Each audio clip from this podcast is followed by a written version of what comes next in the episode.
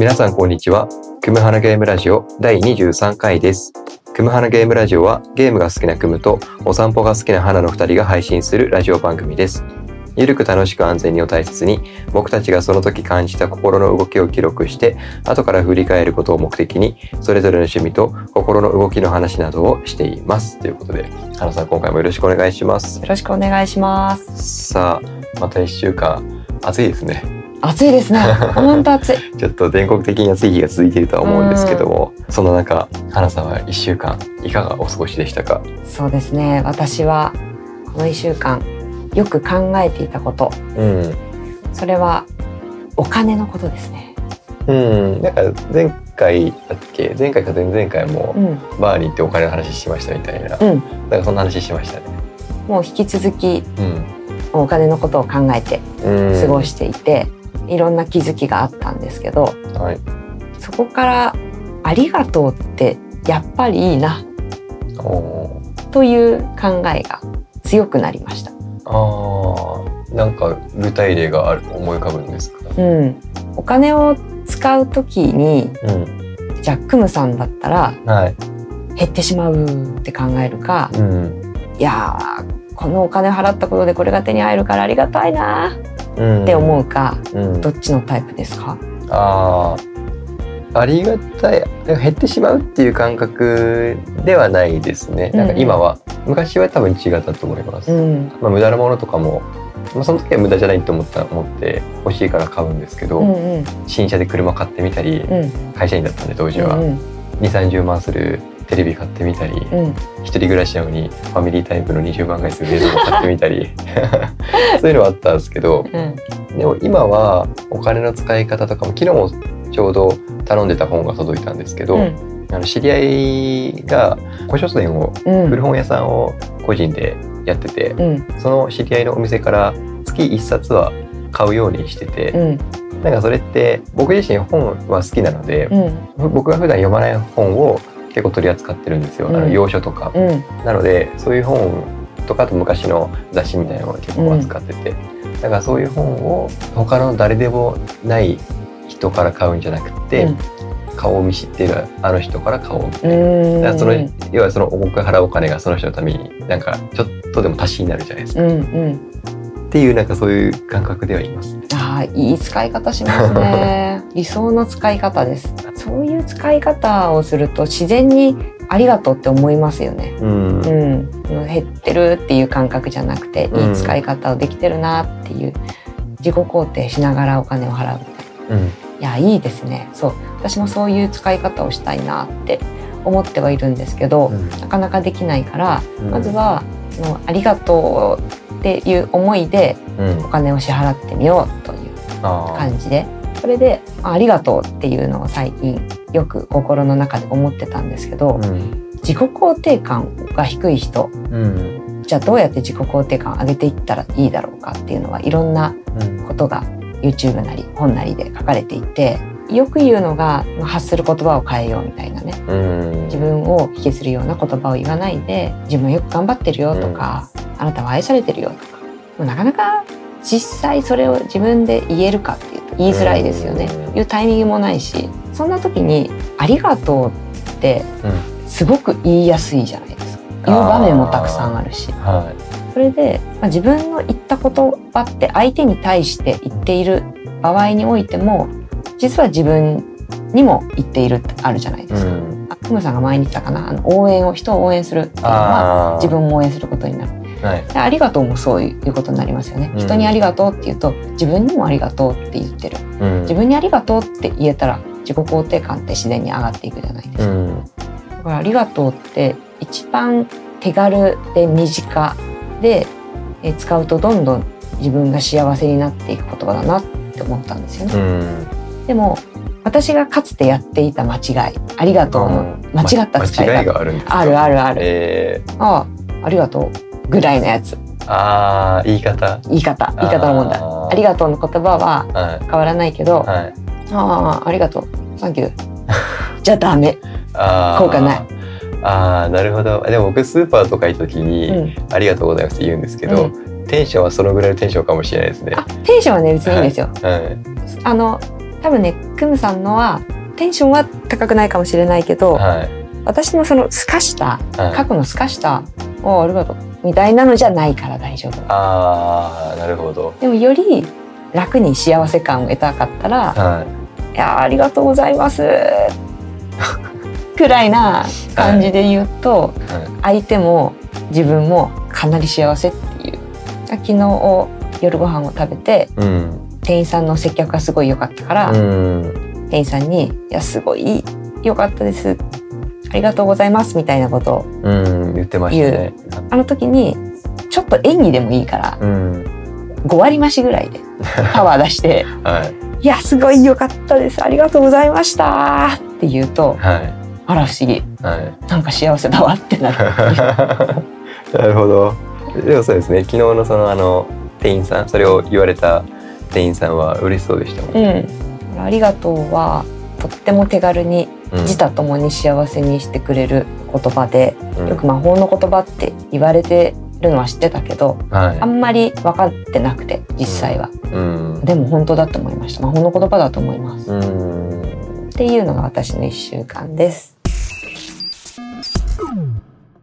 じゃあくんさん。僕はやっぱりそう今の花さんの振り返りとはちょっとニュアンスはまた違うんですけど、僕は定期的にメンタル落ちる、うん。メンタル落ちる時期があるんですよね。一週間の中でもね。一週間の中でもあるし、なんかもう定期的にズドンと落ちるというか、うん。あもうダメだ自分なんてみたいなうんふうに思うシーンがまあまああって、うん。それはなんかもう子供たちがそうなんですけど、うん。だからやっぱりなんかもともとその先天的にそういううん。傾向なんかもう生まれた状態からちょっとなんかメンタル弱めの赤ちゃんとメンタル強めの赤ちゃんいるじゃないですか。だからどっちかというと僕はメンタル弱めの赤ちゃんだとメンタル弱めというかいろんなことに敏感すぎるといううんか、うんうん。気にしすぎるというかうんうんうん。多分そういうタイプで今もあんま変わってなくって、うん。ただなんか大人になるとそこに対する対処の仕方がいろいろあるじゃないですか。うん。あのさっき花さんが言ったみたいに「ありがとう」と相手に伝えることによってうん。みたいな、うん。でもなんか日常を慌ただしくしているとそういうのがだんだん日常からまず胃の一番に削れていくんですようね、ん。人に対する感謝の気持ちを伝えるとか、うん。うんまあ、結局自分に返ってくるって言葉じゃないですか、さっきの話って、うん。でもだから結局そういうのをやらずにせっせとあのお仕事を机に向かってうんうん。やっててでせっせとやりながらなんかこれ苦しいぞってなって、うんでカフェインとアルコールで騙し騙しやるんですけど、うんそれってあまり良くないパターン。うん。だから見事そういうのにちょっとハマっていたなっていうそういうのを感じつつ。うんだからそういうなんか僕がやってるのがコンテンツとかを作るようなうん。お仕事でうん。それを世の中に出して、うん。まあ YouTube とかで見れるんですけど、うん。それがなかなか反応がいまいちだったりとうんかうん。すると、うん。やっぱり見られてないのかなみたいな、うっんていう感じだったんですけど、うん。ここ1週間で、うん。あの僕が関わってきて、うん。撮影から編集からやってる番組があって、うん。2年前にスタートしたんですけど、うん。ここ1週間でその動画が、うんある動画がバズってて、うん。これまでなんか投稿してる動画ってだいたい100からうん。みたいな。うん。100回って100回回って多いもので1,000回回るかなみたういな、そんな感じだったんですよ。でチャンネル登録者数もそんなに多くなかったですし、うん。そしてこの1週間で今年の3月ぐらいに公開したうん。ある回が、うん。その回だけピンポイントでバズってて、うん。なんかもう本当に日に日に増えていくからですけど、うん。今現在2万5,000回ぐらい再生されてらしいですね。そうなんだか何が起きたんだみたいな感じになってて、だからその2万5,000回ぐらい再生されるもんだから、うん。チャンネル登録者数とかも200何人とかだったんですよねそれまでは、2年やって200何人ですよ、うん。まあ、正直、まあ、やりながらでも、まあ、継続はできているし、やってるものとか作ってるものとかは変なものは作ってないうん。っていうのはあったんですけど、うん。まあ、そうは言ってもなかなか芽が出ないなっていうのはあって、うんうんうん。でそれでもそれが2.5万回再生された動画を皮切りにうん。チャンネル登録者数もある程度比例して増えてて、今今朝見たら900超えたんですよね。素。晴らしいなんかですねそのなんか1本の動画でうん。チャンネル登録者数も増えて、うん。でそこで発見されて見つけられられて、うん。結局もうトータルエピソードで100本ぐらい投稿してるんですよ、うん。だからその1本のバズってる動画を皮切りになんか他の動画とかも見られ始めていて、っていうのが起きたので、うん。まあ、僕らはね今こうやってラジオを作ってうん。配信していて、うん。まあ、でその100回と比べるとうん。まだ20何回とかですけど、うんうん。2年後にバズるっていうのがあるんだなちょっと面白いなって思ったっていうそのもしかしたらこのラジオも。2年後にはバズってるかもしれないですよ。100万回再生？みたいな。ね。は嘘でしょ？見つけてもらえたって。いあるかもしれないからね。そうです。何が起きるか分かんなわいかんないから。さっきのお金の話とかでもしかしたらこのラジオが皮切りに何かで何かのな何かの何かで臨時収入がみたいそうですよ。不労所得的なものが。な 転がり込んでくるかもしれないです。でもこれは私たちの、はい。えーマインド次第だと思ってるのではい。さっき私がはい。言っていたうん。お金大好きスクワットをはい。やらなきゃ。お金大好きスクワット。そう。あのうん今聞いている方は何のことって思ってるかもしれないけど、はいただただはいあのお金大好きって言いながらスクワットをするっていうはいあのしょうもないワークです。あでもそのスクワットして起き上がった時に両手を突き上げるん両手を突き上ですよね。げて万歳しながら「お金大好き」って拳を天井に突き上げて「お金大好き!」ってはい感情を込めてやると、マインドが変わっていって、はいマインドが変わることによって現実が変わるというねは大実験をしようと思っております。いなるほど。はい、やめちょっとあのこの回から聞き始めた方はゲーム系のポッドキャストで何言ってるんだちょっとやばいやばいの聞いちゃったってな思われる方もいるかもしれないですがあのゲーム系のポッドキャストなので安心してください。軌道修正しましょう。はい。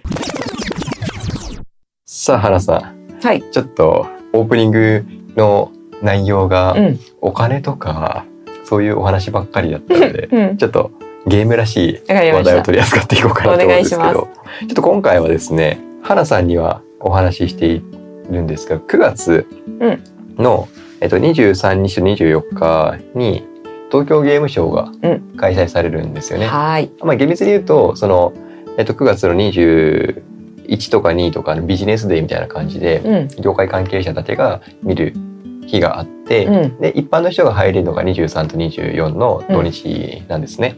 であの去年に引き続き今年もあのリアル開催で、うん。なんかその前とかあのリアル開催ができなかったからオンラインでの開催とかうんコロナ禍でですね、そういう開催の仕方をしていたんですけど、うん、あの今年は9月の23と24に開催されますと。うん、で先週の土曜日1週間前にあのチケットがうん。発売開始されて、うん。で僕はそこであのサポーターズチケットっていうのをえ手にしました。え、うん、なかなかの競争率で、なかなかの競争率っていうかあの12時からチケット販売だったんですけどうん、サイトにログインして、でアクセスが集中すると、うん、サーバーがダウンするじゃないですか、あれが何回か起きて、うん。でも諦めずに何回かポチポチポチポチやっていくと、購入画面にようやく移動できて、うん、で無事2枚ゲットすることができたのでわあ、よかった。サポーターズチケットで9月の23にうん。ちょっと行ってこようと思うんですね。はい、あのちょっと今回は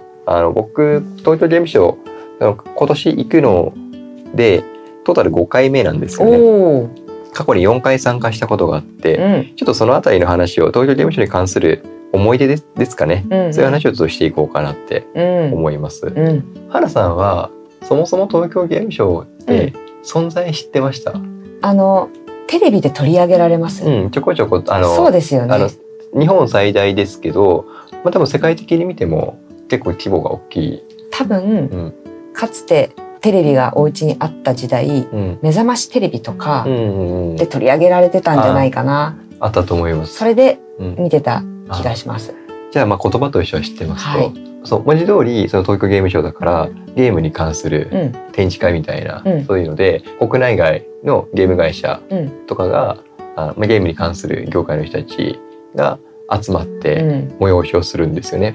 まあ、分かりやすいのはあの例えばスクエアとかカプコンとか、うん、うん、そういった大手のゲーム会社が東京ゲームショウの場で新作を発表するとか、うん、あとは近々発売される予定のうん。ゲームを私有試しで遊ぶことができたりとかうん、っていうのができる。ゲームの体験もできるし、うん。あとはなんかイベントブースとか行くとゲームのクリエイターさんたちとか、うん、時には有名人とかがステージに立って、うん。そこで話をしているっていうのをリアルで聞くことができるみたいな。うん。あとそうですね海外の人もゲームクリエイターの人も来るし、うん。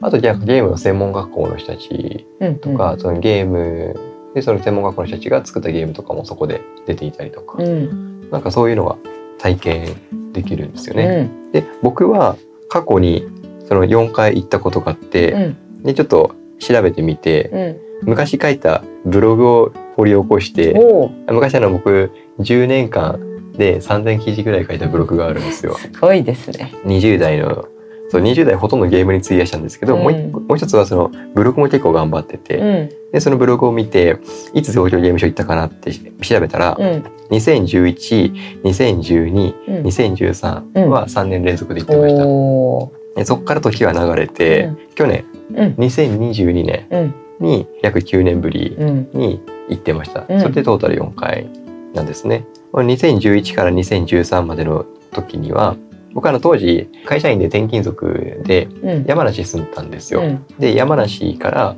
あ東京ゲームショウに参加してました。うーん。多分早朝いや多分参りですようね。ん。全泊して。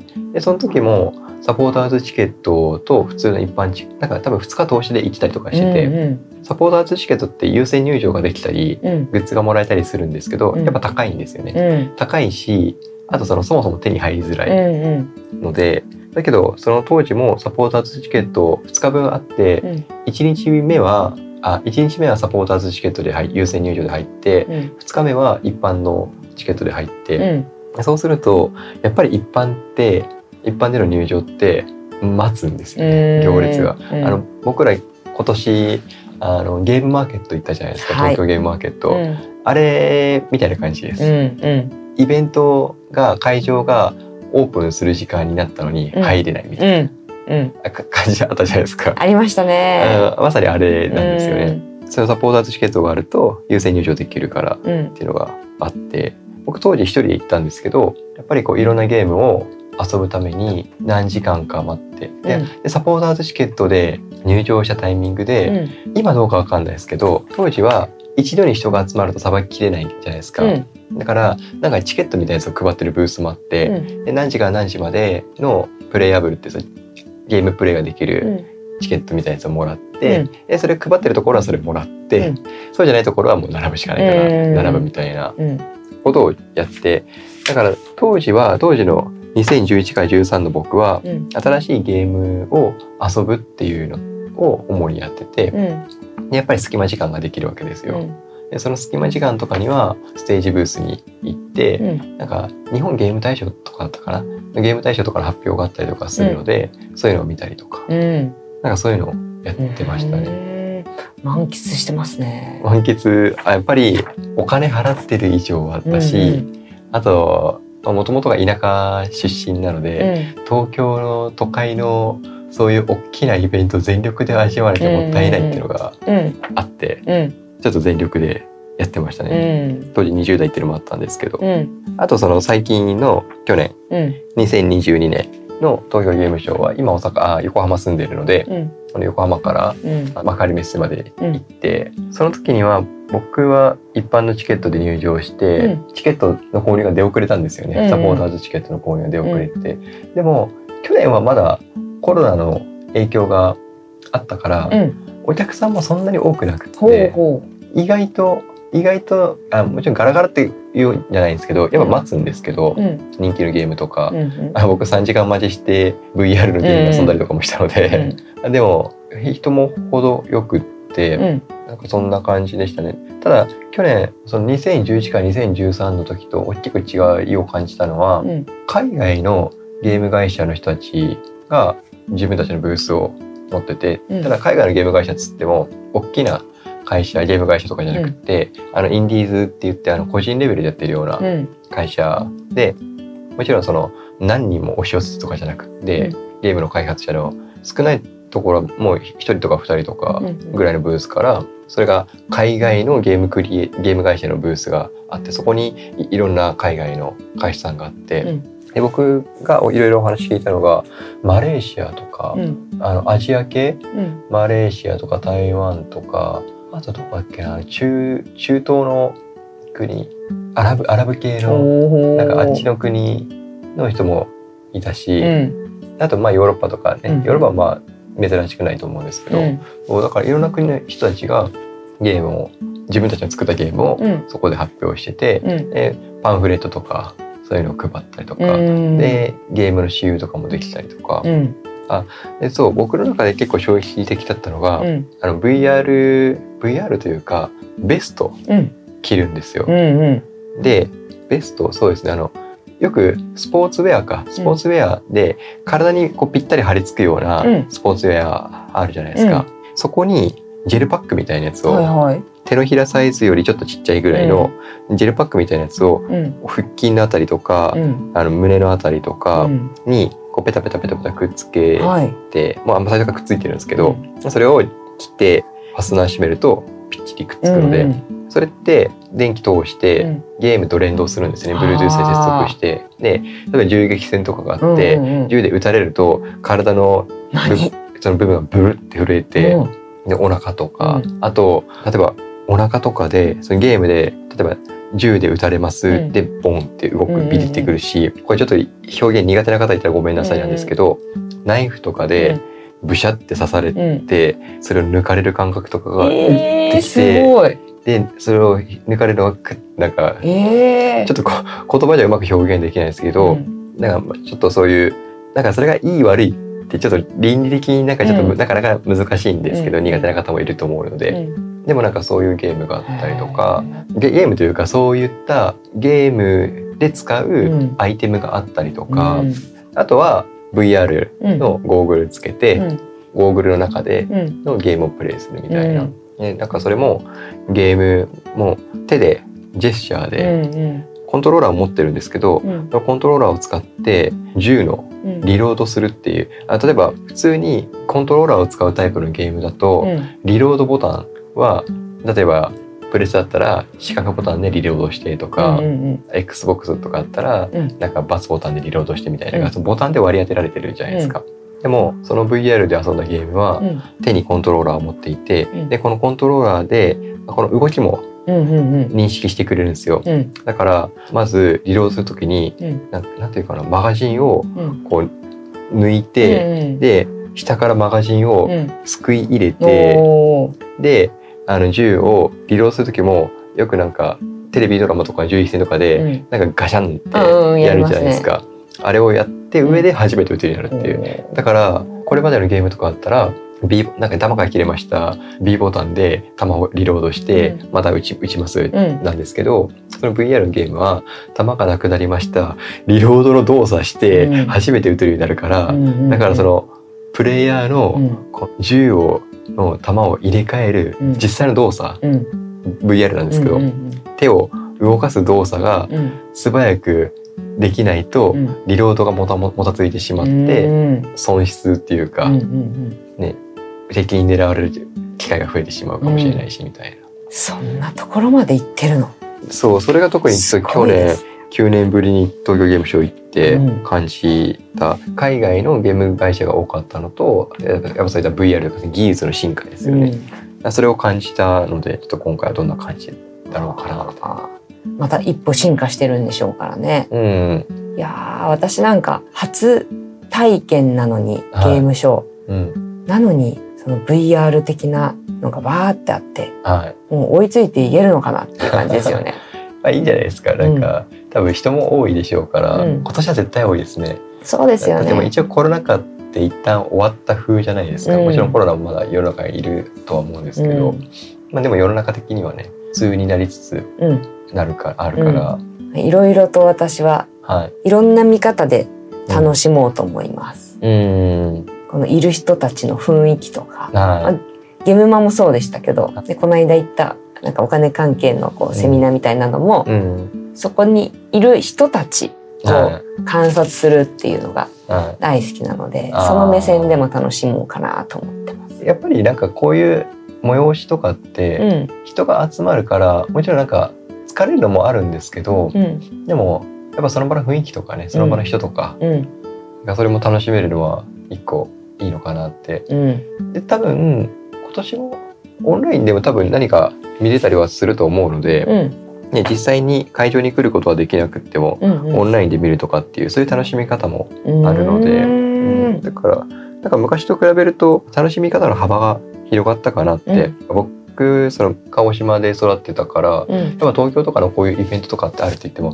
あー東京か行けないよなって,、うん。って思ってたんですけど、うん。今だったらそうやってオンラインでうん。参加することもできるし、うん。あとは行こうと思えば飛行機とかうん。抑えて、うん。まあ、行けるじゃないですか、うんうん。だからまあまあいいタイミングだと思うので、うん。ちょっとやっぱり一度参加してみるっていうのはうん。面白いのかなっていうふうに思うので、そうですちょっねとぜひ一緒に楽しんでいければなと。わかりました。はい。楽しもうと思います。よろしくお願いします。はーい。それではエンディングです。番組からお知らせです。このラジオは各ポッドキャストプラットフォームでお楽しみいただけます。番組をフォローいただけると最新の回を配信時に受け取ることができるので、ぜひ番組フォローをお願いします。また、あなたのご感想やレビューをいただけると励みになります。カタカナで、クムハナでご投稿ください。で、ということでなんですけど、うん毎度おなじみのレトロさんから、あらありがとうございますですねお便りいただいているので、ちょっと何何？ご紹介しようと思うので、お願いしますじゃあちょっと行きますね。はい行きますねっていうか、うんうんえーこんにちは。またまたメッセージしてみました。第22回拝聴いたしました。普段行かない場所での体経験。うん私も普段バーには行かないですが、うんでも年を重ねるにつれて、そういったいつもと違う経験とか、いつもじゃない選択とか、あえてしたくなりますよね。人生は限りあるものと思えば思うほど、うんうん限りに近い年齢になればなるほど、うんそのような経験をしていこうと改めて思うことができました。ありがとうございます。毎回私の中でお二人の話がとても学びが多いのと、お二人の出来事に対しての感じ方が新鮮で、とても耳で楽しませていただいています。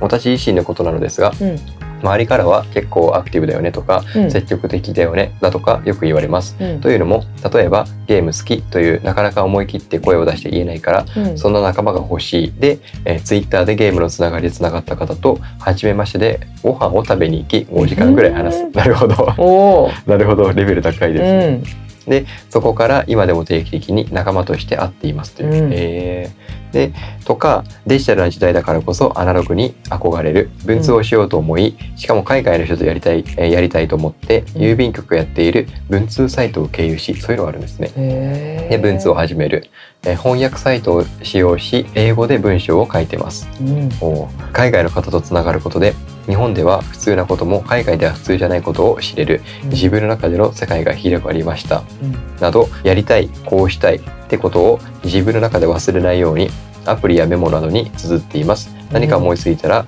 すぐメモがマイルールです、うん。特に私もポッドキャストをやっているので例えば最近の曲を聴いた時に歌詞を聞いてこの言葉はどんな意味なんだろうと調べうん。使いたい言葉として私の使いたい言葉として次の私の放送で言葉の意味も理解した上で自分の言葉として話したり番組のコーナーのアイデアではリスナーとしての聞いている立場としての意味合いを考えたりしています。うん私のゲームのつまみのつまみの番組コーナーではゲーム言葉のいろはというゲーム内で普通に使用されているゲーム言葉を紹介する国語辞典的なコーナーがあるのですがうん。ゲームをあまり知らないゲーム初心者にもうんゲーム言葉を知ってもらいたいという意味合いとうん。ゲームを知っている人には改めてゲーム言葉の意味を知るきっかけになるという二面性を持たせています。うん。ただただコーナーとしてやるのではなく常にリスナーさんに向けてという思いを大切にしています。うん。だって聞いている側は自分の時間を割いて聞き終わった後に聞いてよかったなとか〇〇をこの番組から得れたとかってなってほしいですもんね。うん。コーナーのアイデアは私はお風呂場だったり誰かと何かを話してる瞬間だったりとかうん。他のポッドキャストさんを聞いている時とかに思いついたりします。うん。多分ポッドキャストの聞き方をちょっと別の方向から聞いているのかなと思っています。うんなんかいろいろなかなか書いてしまい申し訳ありません。っうん。ていう。あで最後の方にうんあ前回のメッセージ読んだ読んでいただいた中でうん。文章のお仕事をしているかなとありましたが、うんしてませんよ。かっこ笑い。うんただうん。文章の本や語彙力の本などを普段読んだりしています、うん。ではまたメッセージしますねっていう。ありがとうございます。なんかそうですねちょっといろいろボリューミーでいろんなところちょっと深掘っていきたいけどちょっとまあお時間もあれなんですけど、うん。えっと、前回のそのメッセージうでん。最後の方に、うんあのレトロさんの文章美しくないですかみたいなお話そう今し回もそ でボリュームがす前回より長いんですけど、う。うんうん。でもやっぱりいろんなここパラグラフがあっうて、ん。でその段階があってうん。まとめられていてうん。分かりやすいいい本当に流れのいい文章を書かれますよね。そうですね。うん。でもご自身でも書かれているうん。文章の本や語彙力の本を読んだりとか、普段歌の歌詞から気うんになった言葉をピックアップして自分でも調べて、でそれを使ってみたりとか、うん。あとはこのデジタルな時代だからこそアナログに憧れるっていうので文通しようと思って、その郵便局の文通サイトを経由して、うん。しかも海外の人と手書きですよね、うん。これアナログって書いてあるから。うん。それ海外の人と文通するってなんか やっぱ文章お好きなんでしょうね。そうなんでしょうね。ここまで言葉というか、うん、好きじゃないとこうならないですよ。これを書けないしそうですよね。行動にも出られないかな。ねなんか、まあ、もちろんその好奇心とかそういうのもねあるのかなとは思うんですけど、うん。いろいろねあの花さんもこ言語化言葉うん。とか好きじゃないですか、うん。だからそういうのも通じるところがあったりとか僕もポッドキャスト聞く中で思いついたりとか、うん。感じ取ったりとかっていうのはするので、うん。あとなんかこの聞いてくれるリスナーさんの方が聞き終わった時にうん。聞いてよかったなとか、うん。なんかそういうのを考えながらうん。制作されてるということうで、大事な視点ですよね。は私今レトロさんの感想でいいなって思ったのは、はい、やりたいなって思ったことをちゃんとやってる。であすごいシンプルなことだけどーうん。いいな。ああのそれってうん。私が昨日今日でうん。ずっと言ってるんですけど自分がニヤニヤするようなうん。こと。はい。これやったら面白そうだなニヤニヤっていうのをレトロさんはちゃんとメモしてそうですね。で実際に行動を取るということをしておられるからはすごく人生がね充実してると思うんですよい。ね。なあ、うんそうですね。うん、だからお仕事をされてうんしかもその空いた時間でうん、ご自身のポッドキャストとかうん文通のこととかやっているわけじゃないですか。うん、ああすごい住み分けを時間の配分を大変だろうにやられてるなって、でもレトロさんお会いしたことないけどうん。すごくニコニコしながらいろんなことをやってそうなな感じがする楽楽しんでねうん。仕事ももしかしたらそう、同じように自分がどうしたらたのもっと楽しめるかなとか、うんそういう工夫をしながらあされてるのかもしれないなっていうふうにうん。感想を聞いて想像してました。ありがとうございます。はいちょっとレトロさんの番組も2年後とかにはあ来ますよもう間違いなく来ます。あでも2年後って言ったらあれですね。うんなんか2年はそとかあ確かに ななぎよそうですね。なんか近々近々 もっともっと世界に羽ばたいていく番組だと思うので、ぜひ皆さんあのレトロさんの番組あの概要欄にうん URL とかも貼っ付けておくので、聞いていただけるぜといいかなと思います。はいでは最後までお聞きいただきありがとうございます。ここまでのお相手はクムと花でしたまた次回もよろしくお願いします。